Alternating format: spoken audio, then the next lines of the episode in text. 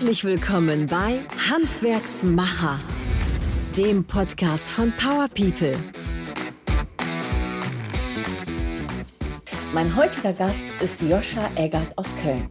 Als Raumausstatter polstert er alte Möbel auf und als Handwerksdesigner klamüsert er feine, freie Arbeiten aus. Joscha liebt es, über den oft zitierten Tellerrand zu schauen, bei der Ausbildung, der Nachhaltigkeit oder der Mobilität. Und was es damit auf sich hat, wird er uns jetzt erzählen. Hallo Joscha. Hi, schönen guten Tag. Schön, dass wir uns sehen hier. Ähm, Joscha, was hat dich ähm, an dem Beruf des Raumausstatters so fasziniert?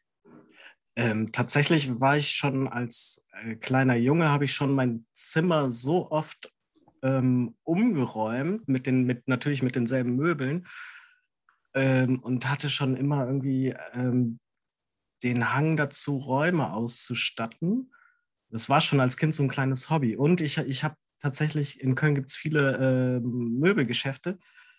Und ähm, da habe ich mir als Kind auch die Nase an den Schaufenstern platt gedrückt. Ähm, ja, und deswegen war dann irgendwie so ein bisschen klar nach dem Abitur, ich möchte irgendwie was, was Handwerkliches machen.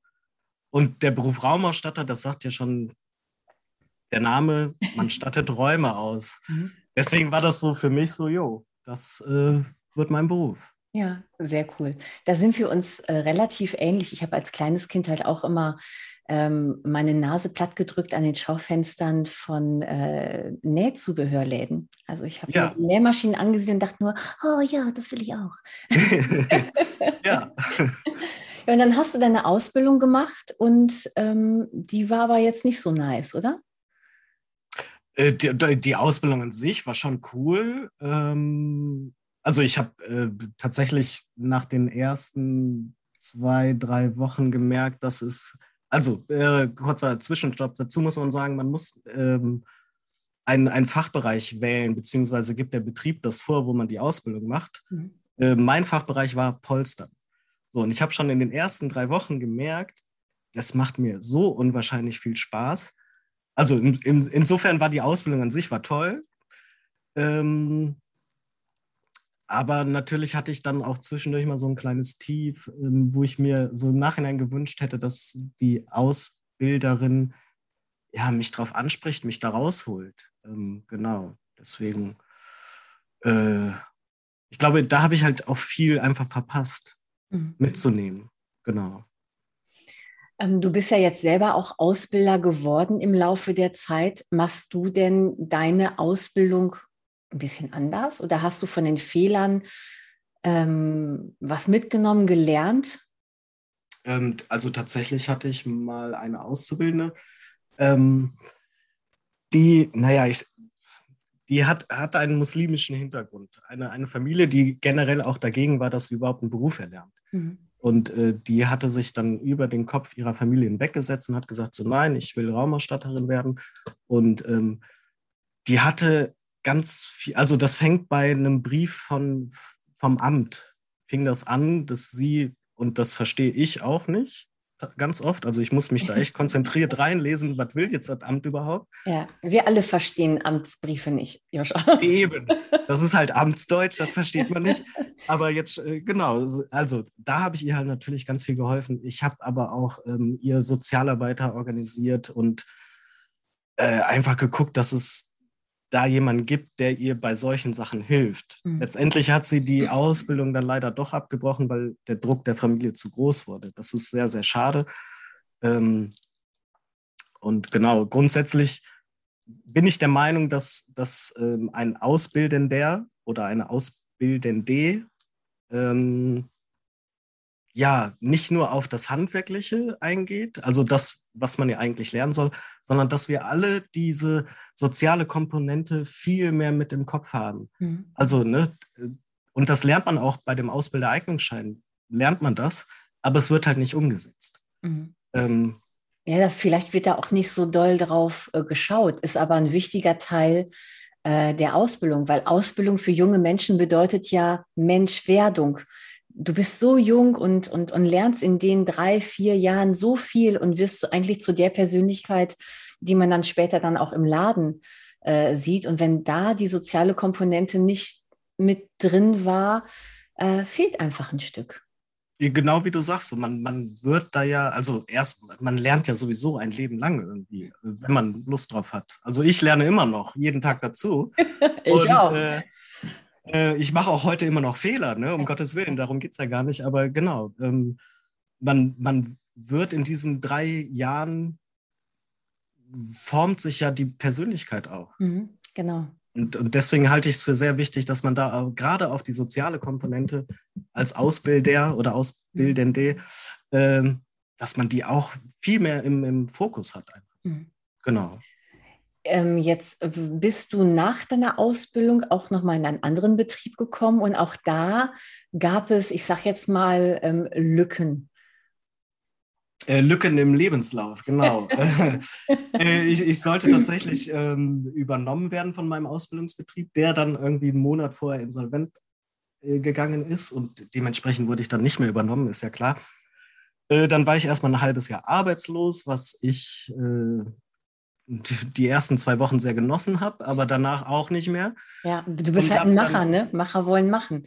Ich, ich wollte machen ja. und äh, ich, ich wollte tatsächlich auch in dem Beruf bleiben und habe dann ähm, mit viel Ach und Krach eine Stelle bei einem Inneneinrichter in Köln bekommen. Das große Problem war aber, ich, ich bin ja, ich war ja Junggeselle. Das heißt, ähm, und ich war der einzige Raumausstatter in diesem Inneneinrichtungsladen. Das mhm. heißt, ich war für alles verantwortlich, sollte alles können, was man aber nicht kann. Man, das, also man kann nach der Ausbildung nicht alles.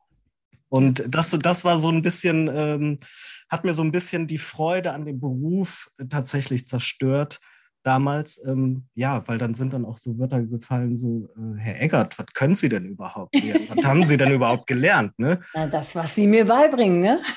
ja, und das, das, war tatsächlich, also diese Stelle, äh, da denke ich nicht gerne dran zurück. Das war nicht besonders schön. Ging aber auch nur ein halbes Jahr.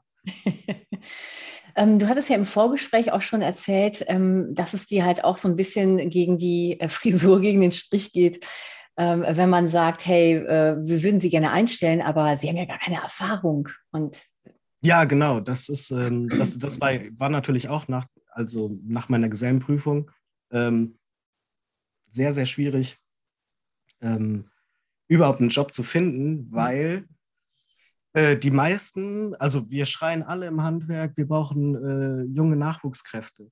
Aber das große Problem damals war, und das glaube ich ist auch heute noch so, ich habe keine Stellenanzeige gesehen, beziehungsweise ich habe nur Stellenanzeigen gesehen, wo drin stand mit Berufserfahrung. Mhm. So, und wie soll ein Junggeselle, der frisch aus der Ausbildung ist, äh, woher soll er Berufserfahrung haben? Mhm. Und äh, das ist so gegenläufig. Ne? Wir, wir schreien alle danach, wir brauchen mehr, mehr Arbeitskräfte, mehr Nachwuchs, mhm. aber ähm, sind gleichzeitig nicht bereit, einen Junggesellen einzustellen. Mhm. Also das ist nicht immer überall gleich, und, aber ich habe das so erlebt. Mhm. Und äh, ja, ich meine, ich war da jemals auch, ich war noch sehr jung, äh, 20, 21 oder so. Und das mhm. macht ja auch was mit deiner Persönlichkeit. Ja, klar. Wenn, wenn man nicht gewollt ist oder genau. wenn man nicht äh, gern gesehen ist, weil man zu wenig Erfahrung hat, das, das, das spiegelt sich ja nach innen. Also dann denkst Eben. du, du kannst nichts, du bist nichts, du wirst niemals was sein.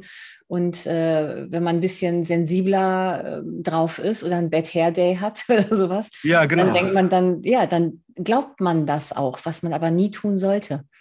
Das, das sollte man nie tun, aber man gerät halt dann schon da rein. So genau wie du sagst, ist so, man ist nichts, man kann nichts und äh, ja. ja, da muss man sich dann halt auch wieder rauskämpfen. Ja, aber wir haben ja gelernt, nach Regen folgt immer Sonnenschein.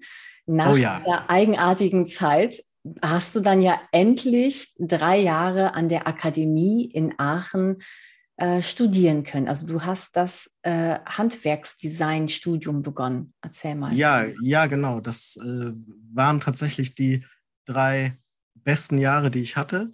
Und ähm, also nach dem Abi war ja klar, ich, ich wollte eine Ausbildung machen, weil ich genug vom Lernen hatte. Ähm, und dann du aber warst nicht der beste Schüler, hä?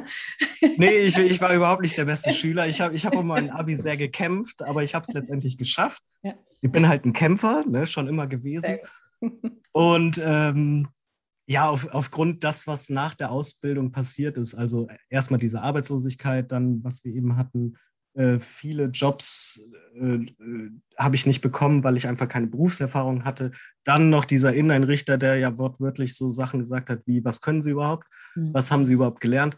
Da hatte ich irgendwie so die Nase voll mhm. und ähm, habe mich dann informiert, so was kann ich denn, wie kann ich mich weiterbilden? Ähm, und habe dann diverse Sachen gegoogelt. Also natürlich gibt es dann so Innenarchitektur.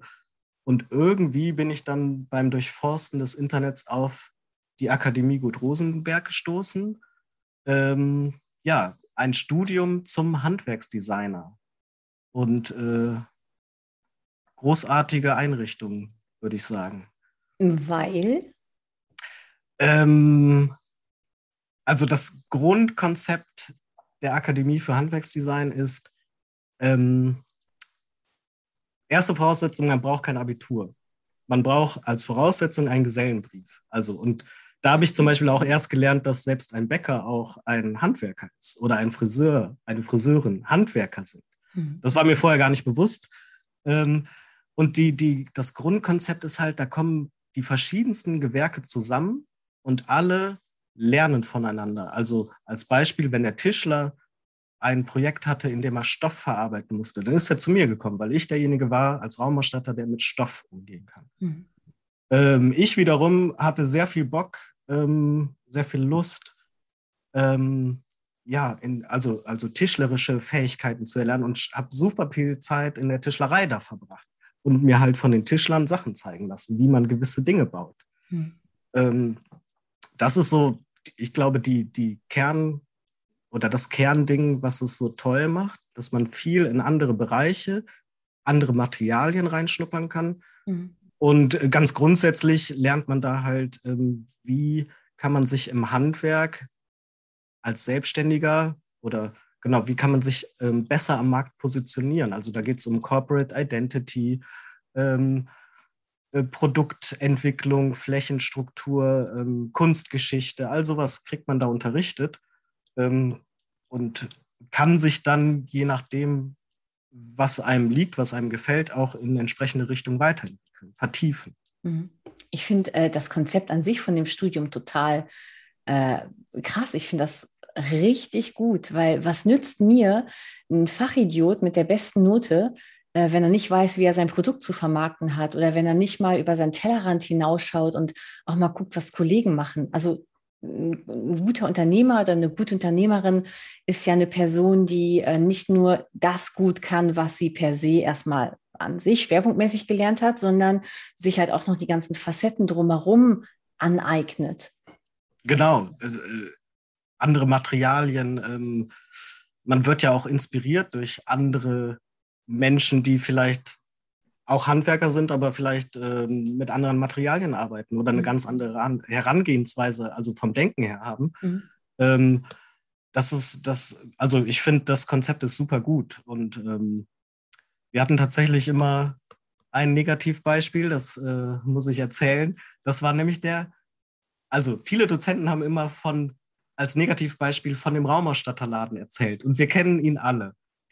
Der, der klassische Raumausstatterladen, wo einfach äh, alte Gardinen drin hängen und ähm, ein alter Teppichboden. Und äh, äh, das ist so dieses, ja, das sagt so viel aus über, äh, wir müssen uns modernisieren einfach. Ja, ja. Ne, wir, müssen, wir müssen wissen, was ist eine Corporate Identity. Wir müssen am Zahn der Zeit sein. Wir müssen wissen, was sind nachhaltige Stoffe. Ähm, genau, äh, das war immer so dieses Negativbeispiel und ich habe meistens einen hochroten Kopf gekriegt, äh, weil ich mich dann angesprochen gefühlt habe, stellvertretend für alle Raumausstatter Deutschlands, äh, was natürlich nicht der Fall ist, aber genau. Ja, bei uns im Ort gibt es ja halt auch einen, einen, Raumausstatter und dann willst du auch eigentlich nur die Tür aufmachen und sagen, die 80er haben angerufen, wollen ihren Jacka zurück. Ja, genau so. Ja, du Ärmster. Der arme Raumausstatter. Aber äh, Thema Innovation oder innovativ und tüftelig denken. Ähm, du hast ähm, was ganz Innovatives irgendwie ausgetüftelt. Ich habe mir ja deine YouTube-Filme schon angesehen und es gibt Le Mat. Und ich habe jetzt äh, meinem Nachbarn oder einer Freundin gesagt, das ist ein multifunktionales Ding aus drei Ecken. Aber ich glaube, du wirst es anders beschreiben. Äh, genau, Le Mat war oder ist meine Examensarbeit an der Akademie für Gut Rosenberg. Ähm, letztendlich ist es eine riesengroße Matte. Ich glaube, vier mal drei Meter misst sie, wenn man sie glatt ausbreitet. Die aber letzt, äh, ja, aus, aus einzelnen dreieckigen Kissen besteht und ähm, mit Stoff quasi zusammengewebt ist, beziehungsweise vernäht ist. Und durch diese einzelnen losen Kissen kann man sie halt halten, wie man möchte. Also man kann sie einfach ausbreiten, man kann aber auch ein künstlerisches Objekt daraus formen und darauf Platz nehmen.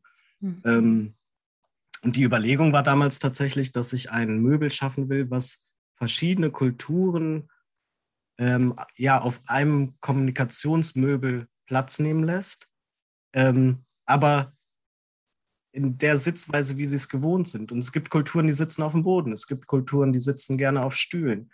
Es hat was mit Hierarchie zu tun. Ähm, der König saß auf dem Stuhl, auf dem Thron und das, das böse Volk oder das dumme Volk war unter ihm. Mhm. Äh, und die, diese Strukturen wollte ich so ein bisschen aufbrechen und äh, glaube, das habe ich auch geschafft mit mhm. The Matt. Also es sieht auf jeden Fall sehr stylisch aus. Äh, als ich es auf YouTube gesehen habe, äh, dachte ich mir, boah, krass, das wäre was für irgendwie coole Messeaufbauten oder so, wenn man halt mal seine Kunden ein bisschen anders abholen will.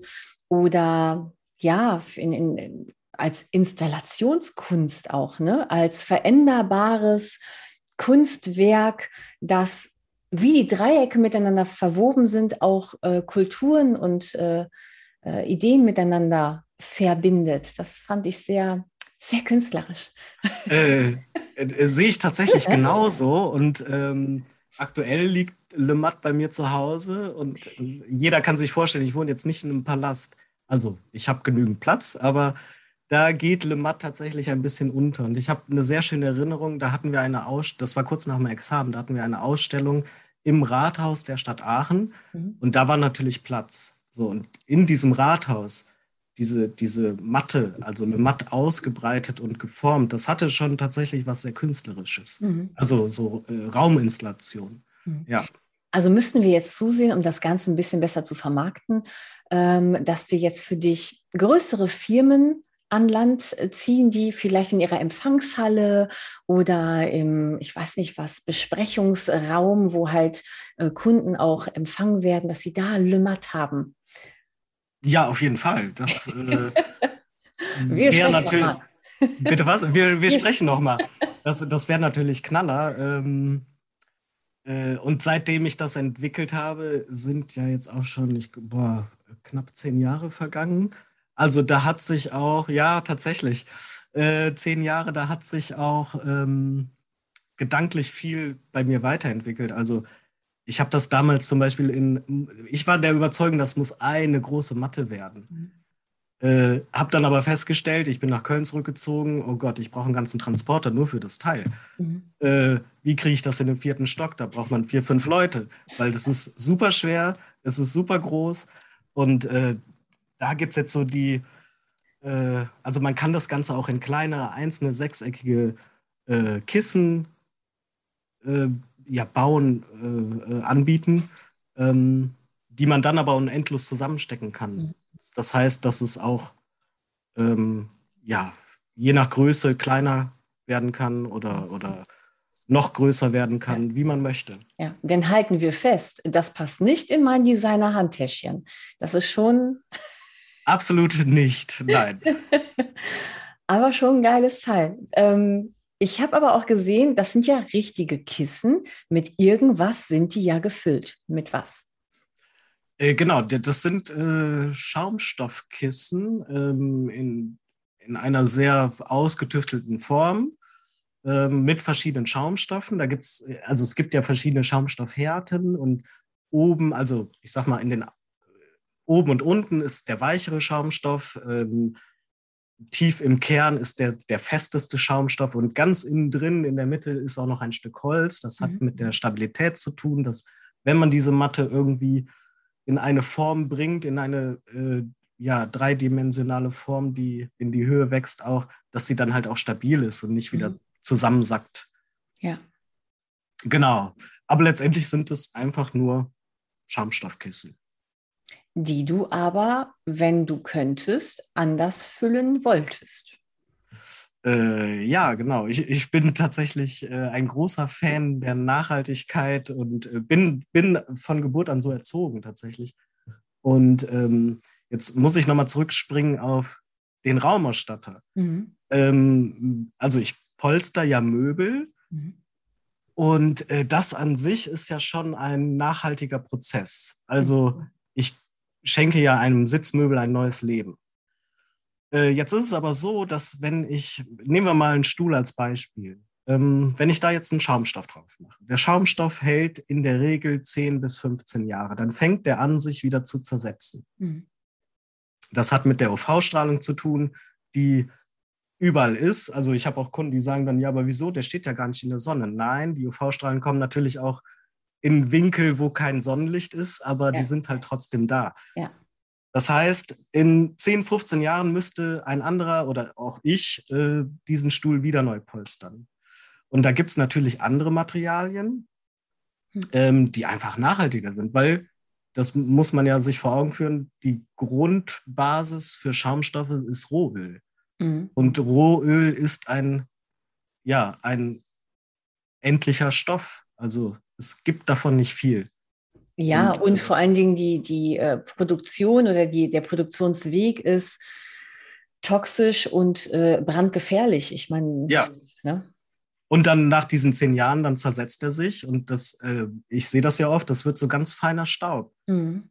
Und äh, ne, wir, wir wissen es ja gerade alle, es ist in den Medien äh, kleine Plastikpartikel im Wasser, was wir trinken, was die Fische essen. Ja.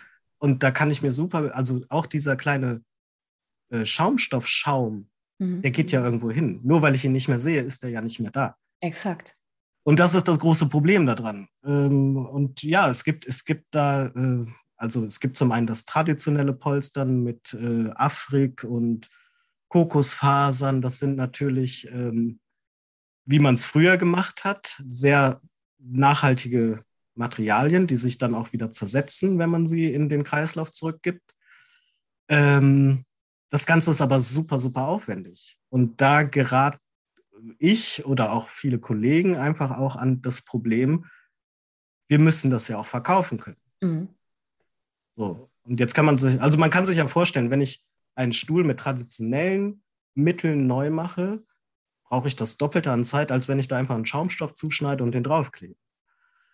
Das ist der große Unterschied. Und ähm, ja, ich bin aktuell bin ich auf der Suche nach Alternativen zu Schaumstoff. Ähm, ich kenne nichts, es gibt äh, Latexschaum, aber da gibt es halt auch wieder ein Für und Wider. Mhm. Die Kritiker sagen ja Latexschaum, da wird aber der Baum angeritzt und blutet quasi Latex aus. Und das mhm. ist ja für den Baum, was letztendlich, ein Baum ist ja auch ein Lebewesen irgendwie, ist für den ja auch nicht äh, mega entspannt. Mhm. Okay, dann wäre jetzt unser Aufruf an alle Zuhörer und Zuhörerinnen, der Joscha Eggert aus Köln, der sucht eine nachhaltige biologische Alternative zu Schaumstoff. Sollte irgendjemand eine Idee haben oder vielleicht eine Schaumstofffabrik aus Bambus haben im Kölner Innenraum, der möge sich jetzt hier und jetzt melden. Ja, vor allem im Kölner Innenraum, das wäre super.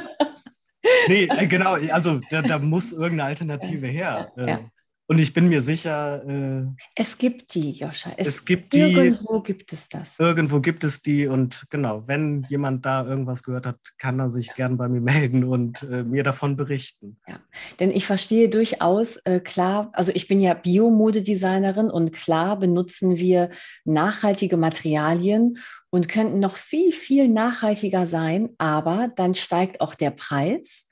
Und ja unser Kunde, unsere Kunden bestimmen mit ihrem Kauf, mit ihrem Portemonnaie, wohin unsere Reise geht und wohin auch die Nachhaltigkeit geht. Ähm, was nicht funktioniert, ist, dass man es billig hat und nachhaltig. Also das genau. habe ich für mich gelernt. Denn Nachhaltigkeit bedeutet, dass man halt in Technologien auch Zeit und Geld investiert Ja. Und äh, das muss ja halt auch irgendwo bei rumkommen. Oder, ne, also nachhaltige Materialien sind nun mal teurer, weil sie nachhaltig sind. Und wir sollten uns wirklich mal überlegen, was wir hier eigentlich wollen, auch mit ne, Handwerk, Materialien und Wahl. Wir sind äh, nicht kurz vor zwölf, sondern es ist zwölf. Ne? Es ist zwölf und äh, was viele ja auch nicht auf dem Schirm haben, ja, es ist teurer. Mhm. Also jetzt, ich sag mal, ein nachhaltiger Sessel ist teurer als der nur mit Schaumstoff gepolsterte, aber er hält ja auch viel, viel länger. Ja. Also, ne, das ist dann eine Investition fürs Leben tatsächlich. Also, ich gebe dir da vollkommen recht. Ähm, wir müssen da auch irgendwie hinkommen, dass die Gesellschaft bereit ist, da auch vielleicht mehr zu investieren. Mhm. Jeder für sich. Ja, das, das geht auf jeden Fall natürlich über ähm, Information. So oft wie möglich darüber reden, so oft wie möglich ähm, das Thema darauf lenken und Leute darauf hinweisen, vielleicht auch Veranstaltungen äh, machen. Du hattest ja im Vorgespräch auch mal über eine Idee nachgedacht, deine Kunden mit in deine Arbeit einzubeziehen. Äh, genau, ich, ich, äh, den Gedanken habe ich schon länger. Ähm, und zwar habe ich die Idee, einen Workshop zu machen, ähm, in dem Menschen äh, Stühle selber unter meiner Anleitung natürlich äh, in meiner Werkstatt, aber selber neu polstern können. Mhm. Äh, und das hat vor allem einen Hintergrund. Ähm, ich glaube, vielen Menschen ist gar nicht bewusst, was Handwerk bedeutet, wie viele einzelne Schritte es bedeutet, um einen Sessel neu zu machen oder einen Stuhl neu zu polstern. Und das will ich einfach, ich glaube einfach, wenn man, wenn man anfängt, äh, wie du eben auch schon sagtest, man muss anfangen, darüber zu reden. Mhm. Wenn man jetzt aber noch, äh, ich sag mal, da sind zehn Leute, die diesen Workshop besuchen und die kriegen mit, oha, das ist ja ganz schön aufwendig und ganz schön anstrengend und kompliziert, so einen Stuhl neu zu machen, das erzählen die ja auch weiter. Und ich glaube einfach, dass, dass wenn, man, wenn man nie davon anfängt, darüber zu reden, dann wird es auch nie passieren. Aber ich glaube, dieser Workshop wäre eine wunderbare Möglichkeit, um letztendlich ähm, ja, der Gesellschaft ein bisschen mehr dieses Gespür dafür zu geben, was Handwerk eigentlich bedeutet, was dahinter steckt. Und äh, ich glaube, das kommt auch immer mehr, aber äh, da ist noch ganz, ganz viel Luft nach oben. Ja, also ich, ich bin da auch fest von überzeugt, wenn du deine Kunden in deine Arbeit mit einbeziehst und die selber Hand anlegen, äh, wissen die den Beruf und auch unser Handwerk mehr ähm, wertzuschätzen. Ja. Ist einfach so. Äh, es gibt so viele Leute, die, die, die fragen dann einen Sessel an und dann rechne ich den Preis aus. Und ja, auch ich bin oft äh, schockiert über diesen Preis, den ich ausrechne. Aber es ist nun mal der Preis, den ich nehmen muss. aber ich äh, tue mich da auch oft schwer.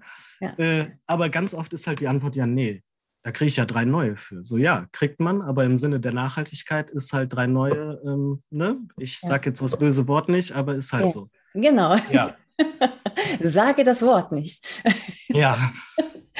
Thema Nachhaltigkeit. Du hast ja selbst auch äh, den nachhaltigeren Weg äh, gewählt, was dein, deine Mobilität angeht. Ja, genau. ich habe seit äh, zweieinhalb Jahren ein, äh, ich habe mein Auto einfach mal abgegeben. Sehr gut. Und äh, ja gut, ich wohne jetzt auch in Köln. Da braucht ähm, man kein Auto. weil da ist, da ist Autofahren eh blöd. Ja. Äh, ich weiß nicht, wie das in anderen Städten ist, aber ähm, ja, auf jeden Fall habe ich mir ein äh, Lastenfahrrad gekauft. Äh, das wurde oder wird auch immer noch von der Stadt Köln gefördert und ich glaube auch mittlerweile in ganz vielen anderen deutschen Städten. Ähm, die übernehmen dann einen Teil der Kosten und ähm, naja, der, der, also der Hintergrund, warum ich mich dafür interessiert habe oder entschieden habe, das zu machen, ist einfach, ich habe sehr viele Kunden in der Innenstadt und ähm, ja, früher musste ich da halt mit dem Auto hinfahren. Da war allein schon der Weg, also im Stau stehen eigentlich in Köln, äh, eine Katastrophe. Dann kommt man beim Kunden vor Ort an, muss aber noch einen Parkplatz suchen. Und den gibt es halt in Köln auch nicht. Oder man fährt in ein teures Parkhaus. Äh, so, wie auch immer. Es war einfach immer mühselig und anstrengend. Und ähm, jetzt mit dem Lastenfahrrad, also da passt tatsächlich auch ein kleiner Sessel drauf. Mhm. Ähm, ich kann damit ähm, zur Kundenberatung fahren mit Stoffmustern. ähm, bin viel schneller als mit dem Auto, kann das Fahrrad einfach auf dem Weg abstellen, ohne jetzt irgendwie Fußgänger ähm, zu beeinträchtigen. Das geht. Und äh, ja, ähm, fahre auch kleine Montagen, also Werkzeug passt da auch drauf. Und es mhm. macht einfach super viel Spaß. Äh, ich fahre mittlerweile selbst im Winter damit, weil einfach, ähm, ja, es macht einfach, es, ist ein anderes Lebensgefühl tatsächlich. Und du hast ja wahrscheinlich auch dein, dein Logo da irgendwie auf dem, am Kasten stehen, oder? Ja, ja, genau. Da ist natürlich ist, äh, ich, ja. ich habe damals auch mir ein äh, sehr äh, außergewöhnliches und ja, sehr schickes Modell von Lastenfahrrad ausgesucht, weil ich natürlich damit auch Werbung machen möchte. Ja, sicher. Ist, äh, da ist natürlich ist da auch äh, meine Firma drauf gedruckt und, und ähm, die äh, Internetpräsenz und so weiter. Ähm, und das, es ist so schön, durch Köln zu fahren. Also es ist egal, ob es die alte Dame ist, die stehen bleibt und sagt, oh, was haben Sie denn da? Oder der kleine Junge, der mit seiner Mutter langläuft und sagt, Mama, das will ich auch haben. äh, also es ist grandios, was man da für Zuspruch erfährt. Die Leute sind interessiert an sowas. Siehst du, und das ist halt auch ein Marketing-Tool. Ja, absolut. Marketing. Ja. Ne? ja. Und die lernen dich halt kennen. Das ist der Joscha, der ja. wahrscheinlich mit seinem Lastenfahrrad, weil du hast es gerade schon erzählt, da ist manchmal auch ein Sessel drin. Du, du fährst dann wirklich quer durch Köln und ähm, guckst mal, ob hier und da auf dem, ich sag jetzt mal Sperrmüll oder so, ähm, schöne kleine Möbelchen stehen. Ja, genau. Das ist so eine, so eine Leidenschaft, die ich entwickelt habe, weil es stehen teilweise so schöne Sitzmöbel auf dem Sperrmüll, äh, die, außer dass sie vielleicht keiner mehr haben will, noch völlig intakt sind und vielleicht nur mal abgeschliffen werden müssten, äh, neu gepolstert werden müssten, neuen Stoff bekommen müssten. Mhm. Und äh, da habe ich schon so einige richtig schöne Schätzchen gefunden, tatsächlich. Und die, ja, im besten Falle ähm, schnalle ich die dann auf mein Lastenfahrrad. Äh, vor zwei Wochen habe ich zwei ganz, ganz tolle Stühle auf dem Schwärme gesehen. Mhm. Äh, hatte mein Lastenfahrrad nicht dabei. Habe mein Lastenfahrrad geholt und dann waren natürlich die Stühle weg. Also man muss auch ein bisschen Glück dabei haben. Ja, ja. ja. Aber genau, das, das ist tatsächlich so eine, so eine Leidenschaft, die ich habe, ähm, ja, ähm, Sitzmöbeln ein neues Leben zu schenken. Oh, wie schön. das ist einfach ein schöner, schöner Gedanke. Also äh, sollten unsere Zuhörer dich mal in Köln sehen, äh, auf dem Lastenfahrrad mit einem Sesselchen vorne drauf oder nee, doch vorne drauf, dann sollen sie dir mal zuwinken und sagen, Danke, Joscha. Ja, einfach, einfach mal rufen. Hi, Joscha, wie geht's? Das ist der Raumausstatter. Ich bleibe dann auch gern stehen und dann quatschen wir eine Runde. Ja. ja. Über Handwerk und Raumausstattung. Ja, und über Nachhaltigkeit und alles Mögliche. Sehr cool. Ähm, welche Visionen oder welche Pläne hast du denn jetzt für die, ja, für deine Zukunft oder für, für die nächste Zeit? Gucken wir mal zu, in, in das nächste Jahr vielleicht rein. Ähm, also tatsächlich habe ich, leider ist mein Kopf voll mit Visionen und, äh, und am liebsten würde ich alles, alles hinkriegen, aber das weiß ich mittlerweile, kriegt man nicht hin. Konkret habe ich, also ganz oben steht tatsächlich bei mir auf der Agenda, ich möchte die Polsterei, die ich habe, nachhaltiger machen. Ja. Ähm, das hatten wir eben schon das Thema, ähm, Stichwort Schaumstoff. Ähm, darauf irgendwie zu verzichten. Mhm. Und äh, aktuell habe ich auch schon ich habe ein großes Fundus an nachhaltigen Stoffen, also die wirklich nur aus reiner Schurwolle sind, äh, nachhaltiges Leder und so weiter. Mhm. Aber das möchte ich weiter ausbauen und äh, natürlich muss man das auch nach außen kommunizieren.